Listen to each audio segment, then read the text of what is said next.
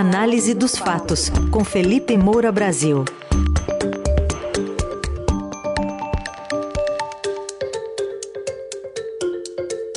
Felipe Moura Brasil já conosco. Tudo bem, Felipe? Sextou? Sextou, Carol. Salve, salve. Equipe da Eldorado FM, melhores ouvintes e você. Sempre um prazer falar com todos vocês. Às vésperas do fim de semana, a gente fica alegre, mesmo com todo o cansaço. É verdade. Aliás, aí pelo Rio tem bastante bloquinho, já tá rolando, né?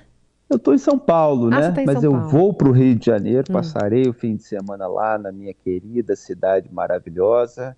Bloquinho de carnaval sempre tem. A gente descola um samba. Felipe, queria começar contigo falando do deputado Kim Kataguiri, que protocolou uma representação na Advocacia Geral da União sob a alegação de que o presidente Lula dissemina desinformação ao afirmar repetidamente que Dilma Rousseff sofreu um golpe de Estado, né, assunto que a gente já tratou aqui. E no contexto até do que está trazendo o, o, o, ministro Flávio Dino, né, de um pacote aí pró-democracia, queria te ouvir sobre essa representação primeiro do Kim. Pois é, cara, sabe que teve até uma outra ação do parlamentar, Biratã Sanderson do PL, pedindo já o impeachment do Lula por causa dessa declaração.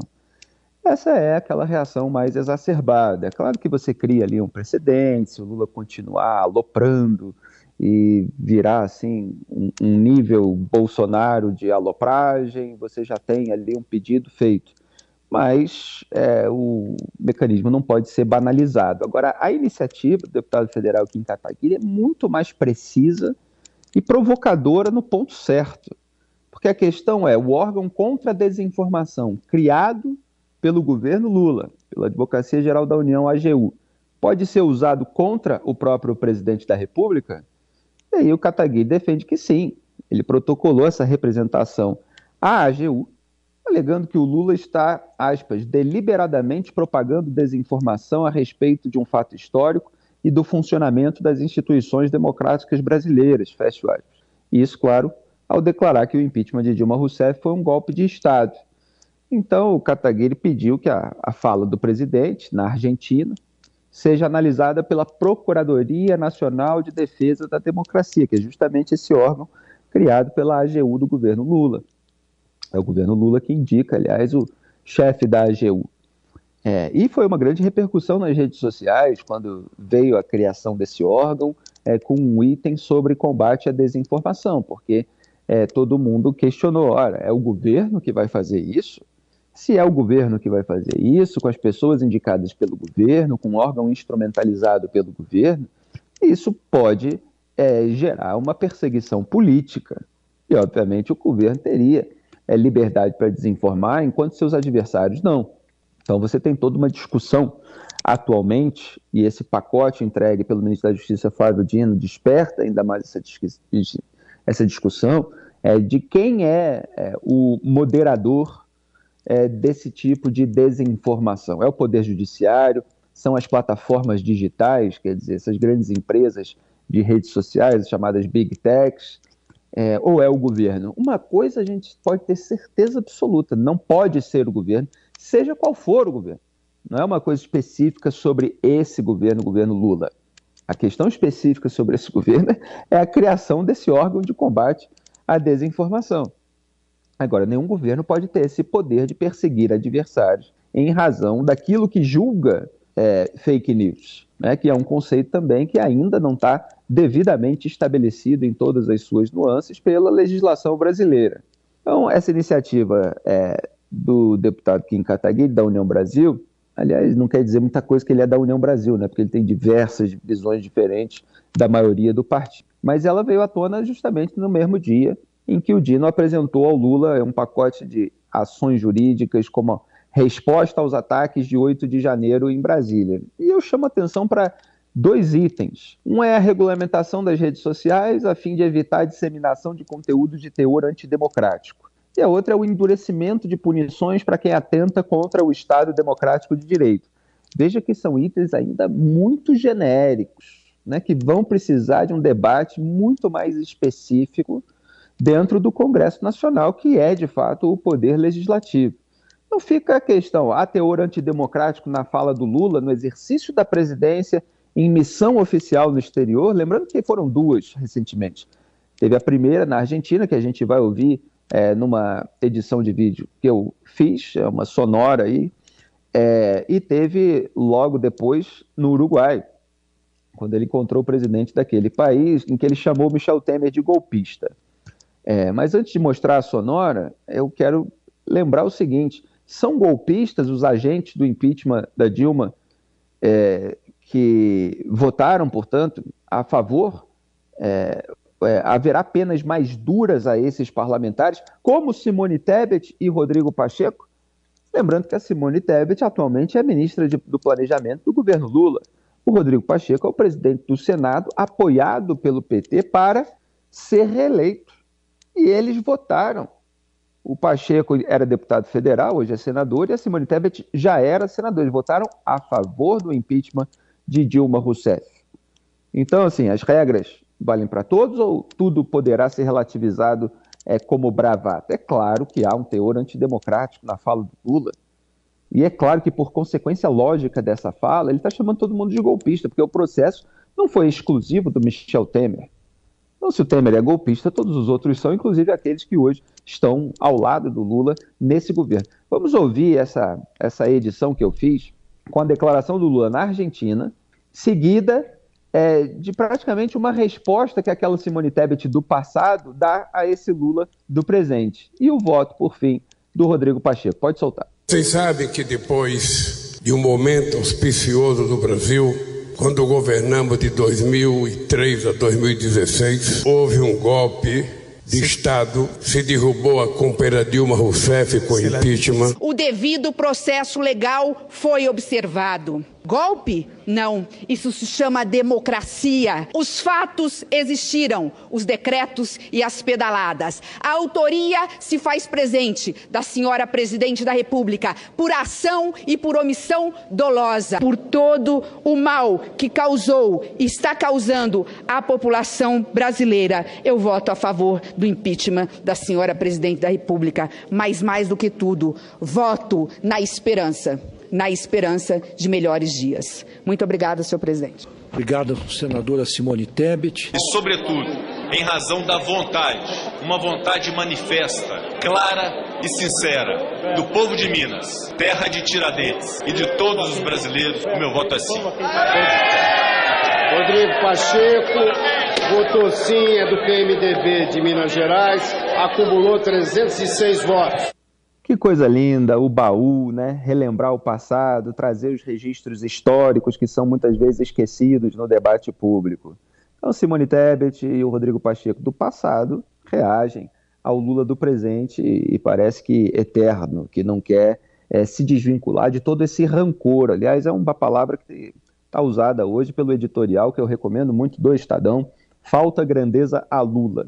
É, e eu acrescento que o Lula é, se compara muito a Nelson Mandela, mas o Nelson Mandela, ele é famoso justamente por não ter adotado uma postura rancorosa depois que saiu da prisão, por não ter sido revanchista, por ter lutado para unir o país, que é exatamente aquilo que o Lula não faz, é o, é o contrário do que o Lula tem feito, voltando a turbinar esse nós contra eles num momento tão sensível.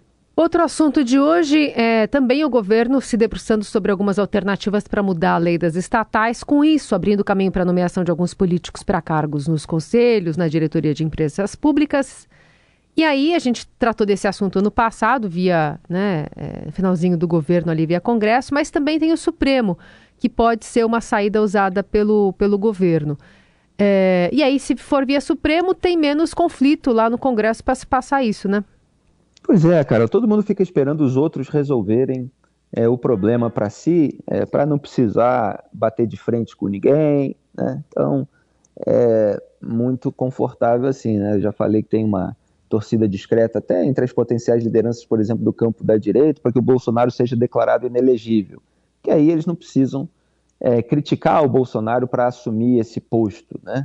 É, há informações na imprensa de que há até uma torcida discreta é, entre militares da cúpula das Forças Armadas, por exemplo, é, para que o ministro Alexandre de Moraes, do STF, avoque ali para si, né, chame para si a, a, responsabilidade de punir os militares envolvidos no ato de 8 de janeiro, porque aí as Forças Armadas não precisariam é, punir. Né? É claro que é uma discussão se realmente há essa torcida ou não, mas chegou a ser é, é ventilado na imprensa, é, porque aí eles, a cúpula não precisaria bater de frente com a própria tropa e tal, deixaria isso para o poder é, judiciário. Né? Tem outros que dizem que não, eles realmente preferem resolver por eles próprios e fica a desconfiança se vão realmente punir ou não. E agora você tem essa expectativa do governo Lula, é, por causa da repercussão negativa da aprovação do afrouxamento da lei das estatais na Câmara dos Deputados, isso ficou pendente no Senado. Né? Então, se o STF resolver esse problema e declarar o afrouxamento, aí o governo é, tem menos dor de cabeça para aprovar no Congresso Nacional. Então, o que, que acontece? O governo aguarda né, uma resposta do Supremo sobre a ação de inconstitucionalidade que foi apresentada há menos de um mês pelo PCdoB, um aliado histórico do PT, questionando a lei das estatais. E esse caso é relatado pelo Ricardo Lewandowski, que é, é o ministro indicado e mais grato ao Lula, né, pelo Lula e ao Lula. É, então, há uma grande expectativa de que ele, mais uma vez, pela enésima vez, vote, em, vote alinhado aos interesses do Lula, aos interesses é, do PT. É claro que é um drible né, no poder legislativo e um questionamento de uma lei depois de anos em que ela atuou como medida preventiva contra a ingerência política nas estatais. A lei das estatais ela foi aprovada no governo de Michel Temer depois da repercussão negativa da roubalheira na Petrobras revelada pela Operação Lava Jato. É, então havia um, há, na verdade, ainda, porque está em vigor, aquela quarentena de 36 meses para quem ocupou cargo de direção partidária, para quem participou é, de corrida eleitoral. E na Câmara foi aprovada uma redução dessa quarentena para 30 dias, o que é ridículo. Você muda de 3 anos para 30 dias, 30 dias o sujeito tira férias e depois ele entra na estatal. Por que, que o governo quer isso? Né? É, primeiro, para colocar os seus próprios agentes né, na, nas empresas estatais, o que levanta, claro, a desconfiança de quem viveu é, os governos do PT. É o loteamento político que estaria de volta com todas as brechas possíveis para a corrupção. Segundo, porque quer distribuir esses nacos de poder e do Estado brasileiro aos aliados para garantir governabilidade. Só que são aliados que também têm um histórico de corrupção nas estatais brasileiras. É, porque o orçamento secreto, devido à grande pressão que nós fizemos, é, ele acabou sendo derrubado no, no Supremo Tribunal Federal e agora eles querem é, substituir é, o, a moeda de troca na compra de apoio, né, voltando a fazer aquilo que, é, que era antes. É, essa iniciativa, inclusive, do PSB lá no STF, foi feita pelo deputado Felipe Carreiras, que é do PSB, que é um aliado também do presidente da Câmara, Arthur Lira, é do mesmo partido do vice-presidente Geraldo Alckmin. E o Arthur Lira ele foi acusado né, no, no inquérito do quadrilhão do PP que acabou arquivado pela segunda turma do STF, é, por causa é, de esquema na, na, Petrobras, junto com Ciro Nogueira, ali, que é do mesmo partido dele, e o PP.